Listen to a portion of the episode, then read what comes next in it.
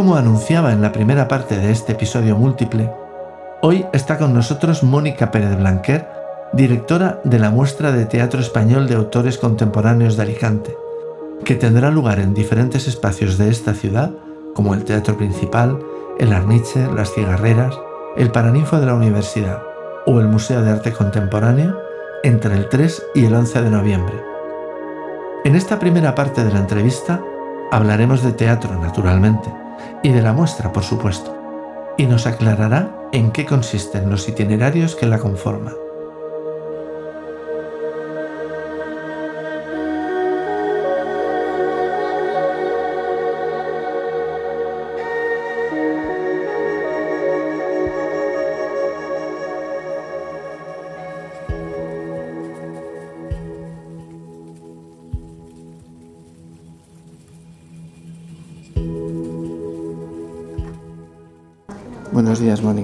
Buenos días. ¿Cómo estás?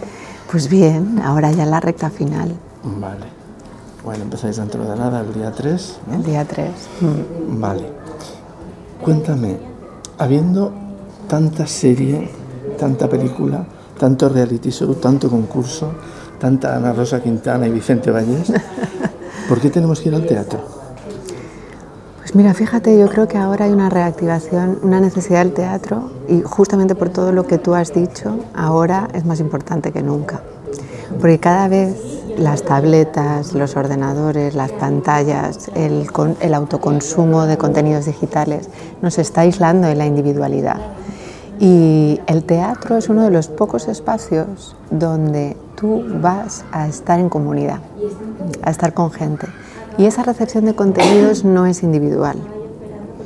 Em, no siempre sucede, pero cuando sucede que el público reacciona como una comunidad, reacciona como un grupo, eh, tiene una fuerza maravillosa, tiene una fuerza única. Eh, por eso ha conseguido permanecer durante tantísimo tiempo. Eh, lo único que pasa es que si nos olvidamos de cuál es la naturaleza intrínseca del teatro, pues entonces hay teatro fallido. Pero, mm, pero el teatro fallido eh, no puede eh, ocultar al teatro eh, o a la magia del teatro que existe, al auténtico o al que yo considero que es auténtico, ¿no? que es el que hace reaccionar, el que hace conectar con los demás, el que hace cuestionarte, el que te genera una experiencia única que te marca y que te modifica. Hace muy poco fuimos a ver un monólogo de José Sacristán mm. sobre una obra de Miguel Delibes. Eh, realmente esa comunicación que tú dices entre el actor, en este caso, y, el público, eh, llegó al punto de que, bueno, pues al final de, la obra, José Sacristán eh, se dirigió al público para, bueno, dar su opinión sobre determinados temas actuales. Evidentemente eso no formaba parte de la obra, pero sí que enlazaba en realidad con el contenido de la obra. Y acabamos todos llorando, él y nosotros. Entonces, yo creo que esa comunidad de la que hablas eh, muchas veces, es evidente que en televisión o en el cine no será, pero aquí sí, ¿no? Y aquí, además, yo tengo la sensación de que el hecho de que eh, la interpretación sea lineal, es decir, no es como en el cine, que hoy grabo eh, el principio de la película y dentro de un ratito grabo el final y en medio me llaman dentro de dos meses para que grabe una escena que faltaba. ¿no? Aquí no, aquí la acción va toda eh, continua y hace, creo yo, ¿no? que sea todo mucho más real, ¿no? mucho más... Mm. Pero así todo, sí. Sí, bueno, es que yo no creo que sea solo ese, ese estado interpretativo es qué sucede cuando alguien se enfrenta a una audiencia, que también eh, ahí sucede algo, hay, eh, por eso los intérpretes también son, son seres de una pasta especial, porque no todo el mundo tiene la capacidad de ponerse enfrente de una audiencia y de manejar las emociones y la energía. Sí. Eh, o sea, eso de la cuarta pared, de que hacemos como que no nos ven, eso es una parte del teatro, pero muchas veces el teatro ha jugado a manejar, o sea, a manejar, a a interpelar directamente a esa audiencia y a generar un diálogo. Y, o un diálogo o, una reacción o, una interpelación o una crítica o bueno, se ha utilizado de muchas formas. Una participación en definitiva. Sí. Y luego a mí me encanta porque a veces funcionan como masa y a veces no. ¿no? Cuando alguien se siente tan interpelado que, que grita o que lanza automate o, que, o que se va, eh, este tipo de cosas también son interesantes. ¿no? Sí, es una reacción al fin y al cabo. O sea, sea lo que sea, no te ha dejado indiferente. Claro, eh, yo vi de una pieza que se iban unos cuantos espectadores y los otros decían, pues eso, iros, iros, y empezaban a aplaudir, ¿no? Porque aquí y tal. O sea que, que bueno, yo recuerdo, tengo muchas anécdotas así muy, muy interesantes para mí cuando programas, y la has visto la pieza, normalmente la has visto muchas veces, yo suelo volver a ver las piezas, pero en vez de fijarme en escena, me fijo en el público. y, es una perspectiva que a mí me, me interesa muchísimo. Claro, porque tú, y, eso me gustaría que volviéramos después, no ya eh, solo eres una espectadora, eres una programadora. Eh, tu forma de ver el teatro es muy diferente de la mía o de la de cualquier Mm. otro espectador. ¿no? Luego volvemos a eso, si te parece. De todas formas, vuelvo al tema. Eh, vale, teatro sí, pero en Alicante está el principal, están las niches, de vez en cuando las cigarreras. ¿Por qué tenemos que ir a la muestra? ¿Qué tiene la muestra de particular? Bueno, eh, la muestra en primer lugar es el, es el, único foro en España donde se reúnen los autores contemporáneos vivos. Porque hay muchas ferias, hay muchos festivales, eh, pero ninguno tiene el foco puesto en el autor y en la autora. Em, cuando una compañía de teatro va a un festival o va de bolo, no se lleva el autor, no suele, el autor no suele ir. Entonces, como, mm, como algo eh, único, porque sí que hay eh, muestras de autores y autoría y estructuras que están trabajando sobre la autoría, véase la Beckett, por ejemplo, y muchas otras estructuras también. Eh, pero aquí en la muestra, una cosa que queremos también es invitar a la, autora y al autor de las piezas y que se junten, eh, que debatan sobre lo que es la dramaturgia contemporánea. Eh, conocer cuáles son sus necesidades, cuáles son sus exigencias, cuáles son sus sueños o deseos, para también que la muestra sea un espacio de escucha para, para que ellos sientan que es una herramienta en la que puedan trabajar. Y entonces, eso es importante, em, porque desde esa mirada, que es una mirada plural, que tiene en cuenta todo eso de los autores, nosotros hacemos una muestra, que no es una feria, no es un mercado, no es un festival. Una muestra es que, intentamos ser súper amplios en, mostrar la gran diversidad de la autoría, para también como eh, quitar esa idea preconcebida de qué debe ser el teatro, qué debe ser un autor, qué debe ser, ¿no? Eh, ir, progresivamente ampliando nuestros, nuestra capacidad de imaginar con respecto a eso. Es que en realidad yo creo que eso es lo que suele faltar, ¿no? O sea, para mí el, teatro eh, es una mesa de tres patas, ¿no? O sea, está por un lado eh, los actores, el equipo técnico, que para mí el equipo técnico es importantísimo también, está el autor y está el público. Y normalmente se encuentran el público y el equipo técnico y, actores, pero el autor no suele estar ahí. Eso no pasa, por ejemplo, con los libros. Los libros, hay presentaciones de libros, entonces tú puedes hablar con el autor, puedes, eh, hay entrevistas con el autor, tú puedes saber eh, qué estaba pensando cuando escribe el libro, qué vivencias le han llevado a ese mm. libro, ¿no? Pero con los autores teatrales eso es un poco más difícil, ¿no? Bueno, hay muchas problemáticas diversas dentro de eso, porque hay muchos perfiles diversos. Están perfiles como Paco Becerra, por ejemplo, que él se autodenomina un autor de literatura dramática y él eh, especifica muy claramente y lo, explica muy bien que él es un autor, como, como un novelista o como otros autores que trabajan desde el libro, él escribe la obra y a partir de ahí la obra tiene su propio camino y será responsabilidad de la directora o, del equipo que coja esa pieza y expondrá el punto de vista sobre la obra que él ha escrito. Pero hay muchos otros autores y autoras que tienen una visión completamente diferente y que suelen ser los propios autores, intérpretes y directores de sus piezas. Sí, pero eso es menos habitual. No, no, tenemos muchos. Tenemos, fíjate que en, en, esta edición tenemos a Alessandra García, Sergio Baos y Tía Armanero. Eh, ellos tres están en esa situación. Por ejemplo, hay muchísimos más. Eh, hay muchísimos más. O, autores que son al mismo tiempo directores y que regentan su propia compañía, como Mafalda Bellido y Sergio Serrano, de la Zaifiriña, que también los tenemos, o Paco Zarzoso y la Hongaresa Teatre. O es decir, están muy implicados. Son gente de teatro. ¿Y eso, eso es porque ellos son así? o porque la industria se ha vuelto así. Igual eh, que hay mucho autor que se autopublica. Efectivamente, pues es una combinación de varias cosas. Porque al final parece que, para que tú pues puedas representarte lo tienes que montar. Claro, y también porque, eh, también incluso por la precariedad, por la propia concepción del autor o de la dramaturgia. ¿Quién retribuye eso? ¿Cómo se retribuye eso? Muchas veces la única posibilidad que tiene eh, la autora de poder eh, retribuir su trabajo es siendo ella misma la directora o siendo ella misma la intérprete, porque la dirección y la interpretación sí consigue la retribución que no consigue como autora. Entonces, eh, hay muchos factores por los cuales se producen estos perfiles. ¿no? hay mucha gente también por propia accesibilidad del mercado que tiene que contar sus propias historias porque si no, no las cuenta nadie.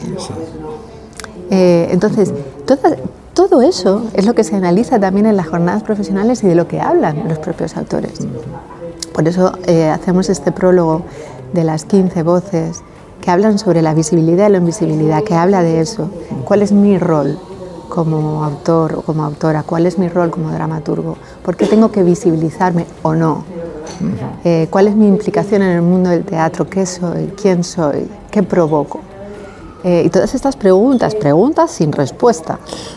Eh, porque, cada, porque pueden haber aproximaciones, quiero decir sin respuesta porque no hay una respuesta correcta. No, ni, ni, hay una respuesta única seguramente. Ni hay una respuesta única, sino que a partir de esa pregunta hay diferentes aproximaciones en función de la industria, de la naturaleza de cada autor, de la procedencia, de los territorios. O sea, todo eso configura esa diversidad y hay que atender a eso también.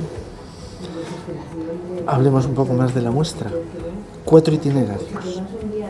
¿De qué van esos itinerarios? ¿Qué, qué significan? Mm, bueno, eh, los itinerarios son un juego. Un juego de visibilidad, porque lo que queríamos era Tú antes me preguntabas cómo era también ser programadora, ¿no? O sea, cómo, cómo se genera una selección, cómo se programa, ¿no?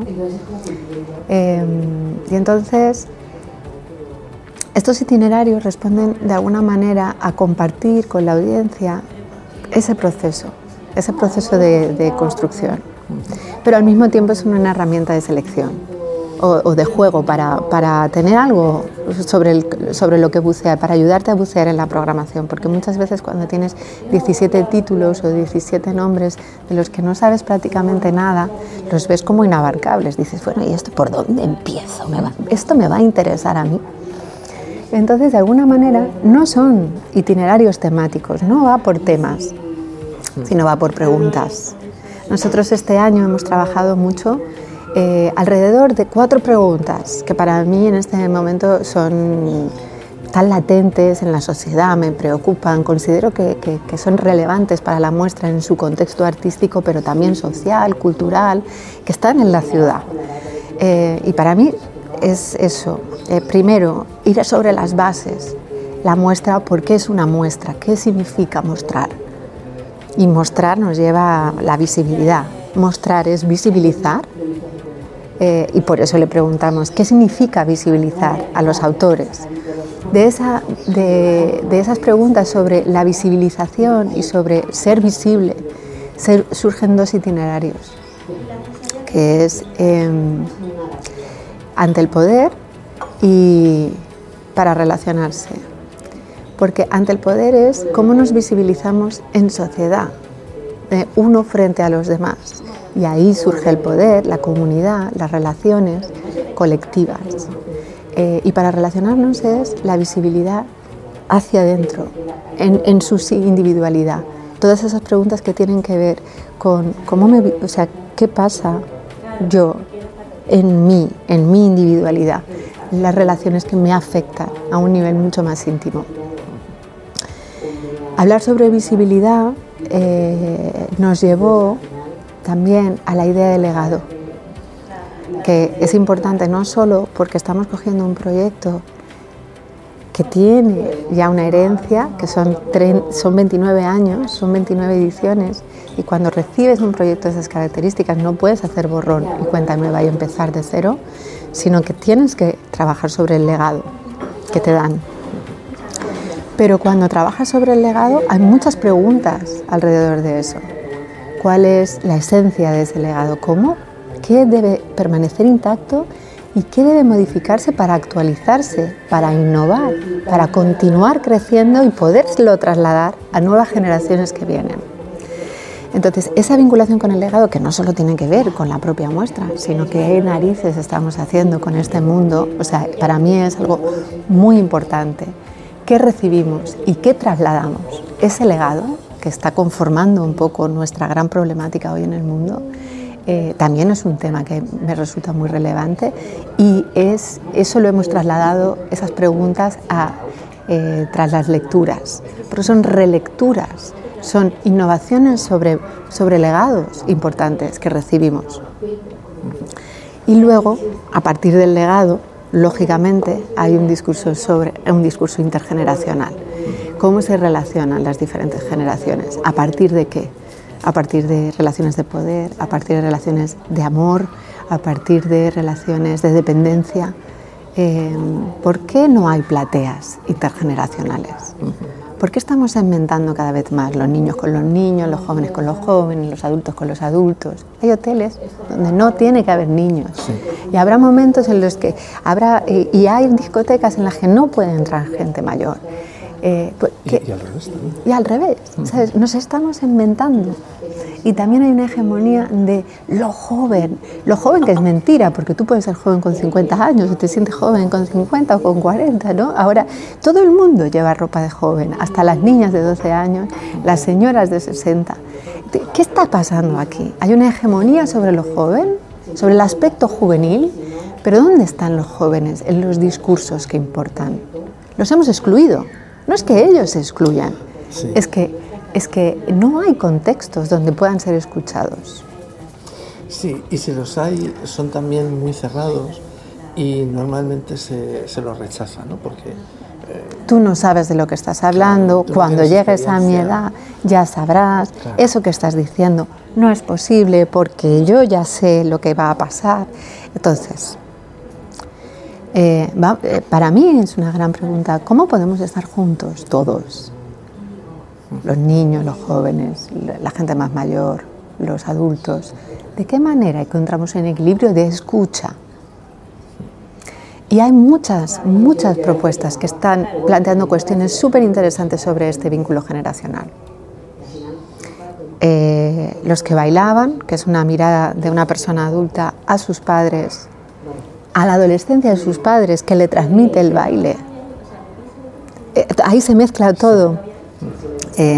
Future Lovers, ¿no? donde el, el gran escenario del teatro principal se pone a disposición del adolescente. El adolescente es el protagonista. Y ponen como elemento, como, como, como, mm, eh, como bueno, el tema, es ese momento ese momento normalmente de finales de verano donde la pandilla se va a disgregar y es eh, cuando están acabando los estudios y a partir de ese momento va a empezar todo, va a empezar el mundo adulto. Cada uno va a coger un camino. A partir de ahí se van a afianzar relaciones, van a desaparecer eh, algunas de ellas, unos van a viajar, otros se van a quedar. Ese momento es poetizado y se pone como elemento protagónico de un, de un foro como es el teatro principal. Eh, ahí pasan cosas, deberían pasar cosas, porque es como, bueno, es que esta obra es para adolescentes, esta obra no es para mí, puedo decir yo desde los 40, o un señor de 60, o una señora de 60, esta obra es para adolescentes, no es para mí, no, te equivocas. esta obra es para ti, porque lo que te está diciendo es, mira, esa noche de botellón, esa noche en la que ellos están allí disfrutando del amor, de, la noche, del miedo, del no saber, de la emoción desbordada, esa noche fue la tuya también. Tú estuviste ahí. Fue la tuya, pero fue distinta. Quiero decir, eh, la frase cuando yo tenía tu edad implica para mí algo mm, que va a ser un error, porque cuando yo tenía tu edad el mundo era distinto. No puedo juzgar lo que haces tú con el baremo de lo que hacía yo, porque yo lo hacía en un mundo que no es, no es el actual. Entonces, puede que haya un espíritu, seguro, ¿no? que el espíritu es el mismo, pero eh, muchas veces yo oigo a, gente de mi edad o incluso más joven ¿no? criticar a la juventud actual.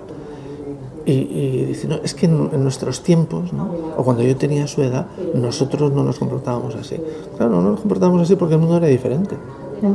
Pero en este mundo actual, tú seguramente te comportarías también de esa manera. Claro, pero, no se trata de cómo debemos o no debemos eh, comportarnos o cómo me comportaba yo. No, no, se trata de entender se trata de descubrir, se trata de, eh, o sea, las, las, energías, por ejemplo, con estas dos piezas, ¿no? Amaya Galeote está descubriendo em, la juventud de sus padres, cómo, cómo era esa misma emoción en los guateques, cómo era tocarse con el otro mientras bailabas un paso doble. Entonces, son las mismas emociones. Las formas quizás sean diferentes, pero las emociones son las mismas. Ahí estoy totalmente de acuerdo, pero es eso, ¿no? O sea, quiero decir, eh, yo no entiendo la música que oyen hoy día los jóvenes, no sé cómo a eso le llaman música. Y por otro lado, eh, y, para tocaros teníais que bailar, menuda chorrada, ¿no? O sea, que decir, ahí hay una falta de entendimiento porque las circunstancias son distintas, pero los sentimientos son los mismos al final. ¿no? Entonces, Sí, eh, bueno, yo... el mundo de los jóvenes con nuestra visión del mundo de mayores, ¿no? Pero, exacto, pero yo creo que ahí es donde vamos en, en, esa escucha. ¿Cómo escuchas al otro? ¿Cómo realmente oyes lo que está diciendo? Por eso, pero eso pienso que eso es absolutamente necesario. Yo creo que, que es un, son ejercicios donde hay que diferenciar la forma del fondo, el contenido de, de, de la forma que toma. Es decir, las estéticas de ahora son las estéticas de ahora. Luego podemos hablar de remember, de, si coges influencia en no sé qué, si coges influencia en no sé cuántos. Em, pero no hay estéticas mejores o peores, hay estéticas que están más dentro de tus gustos, si te, resulta, si te parecen más cercanas, me puede interesar más la estética de los 70 que la de los 50, o, me puede parecer kitsch la de los 60, cada uno tenemos una aproximación, pero no hay mejores ni peores. Em, pero bueno, para, para centrar el tema, yo ahí creo que sí que es verdad que esta sociedad tiene que preguntarse sobre cómo se relaciona intergeneracionalmente, porque es una necesidad. O sea, no podemos excluir a sectores de la sociedad. Creo que estamos que, la, que, que las pantallas, que, que la hiperindustrialización que estamos viviendo de, contenidos nos está segmentando a lo bestia. Sabes que cada vez vemos, o sea, a mí me gustan estos programas, pero que son los programas de tal, de no sé o sea, que ya es una franja hiper segmentada del segmento del segmento. Vamos a lo generalista también. Claro, pero para eso hay que tener una mirada muy, muy amplia, muy abierta. Eh, bueno, esa mirada se practica. Sí, claro, pero ese decir, quiero saber qué sentían mis padres cuando bailaban, ¿no? Significa en realidad muchas cosas. O sea, significa que realmente tú estás interesada en, en saber cómo se sentían ellos. O sea, tú sabes lo que tú sientes, pero, pero no quieres preguntarles, quieres preguntarles a través de esa sensación, ¿no? a, través de esa vivencia que ellos tenían. Entonces me parece que a veces nos falta un poco esa mirada abierta porque nos estamos volviendo individualistas. Posiblemente lo que, lo que decías, ¿no? las pantallas, los móviles nos hacen individualistas. Y a mí lo que me interesa es mi vida, mis gustos, mis costumbres. Entonces no me venga con rollos de, eh, de eso, ¿no? de de la peña del tango que hay aquí en Alicante, ¿no? y a la que iban mis padres, por ejemplo. Hace falta abrir esa mirada, ¿no? hace falta eh, decir, bueno, me voy a, parar un momento a saber qué piensa el otro. El otro de mi edad, pero también el otro que es mayor que yo y el otro que es más joven que yo. Y, yo creo que eso, eh, si no lo hacemos pronto, vamos a llegar a una sociedad realmente de individuos aislados y de... y, con, todo esto tampoco yo quiero criticar todas las pantallas, es decir, eh, y hay muchos muy buenos contenidos digitales y que nos pueden ayudar un montón y que, que son otras movidas, ¿no? Pero ¿cómo, ¿cómo buscamos el equilibrio? Que yo creo que es lo más eh, interesante. Hay otra propuesta, por ejemplo, Memoria de Itziar Manero, que es una de las eh, autoras más jóvenes, nacida en los 90, que programamos, que ella, por ejemplo, Em, la, pieza que plantea es eh, la relación con su abuela. Su abuela mm, le diagnostican un principio de Alzheimer y entonces está perdiendo la memoria. Y entonces Itziar dice, bueno, ¿de qué manera yo puedo, mm, o sea, ¿qué, significa perder la memoria? La pierde ella, la pierdo yo. ¿Cómo, cómo construimos esta memoria? ¿Quién, quién, es la, ¿Quién se encarga ahora de atesorar esta memoria si ella no puede?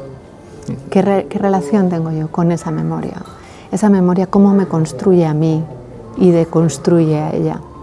Son preguntas que, bueno, este, este, proceso nos ha pasado a muchos también. A mí me resulta especialmente doloroso eh, y saber que he perdido parte de mi memoria al perder la de mis padres. Claro, y entonces, por ejemplo, ella hace este cuestionamiento y lo hace ella como joven. ¿Es solo para los jóvenes? No. Es, es, es una pregunta muy coherente para todos los demás ¿no? y que te ayuda cuando estás en un proceso similar, que no es terapéutico para nada, ¿eh? sino, sino una, una reflexión conjunta. ¿Qué, ¿Qué, sucede ahora aquí? ¿Qué es la memoria? Sí, tal vez sirva para que eh, algunas personas decidan recuperar esa memoria ahora que todavía están a tiempo. ¿no? No, estaría mal que sirvieran menos para eso.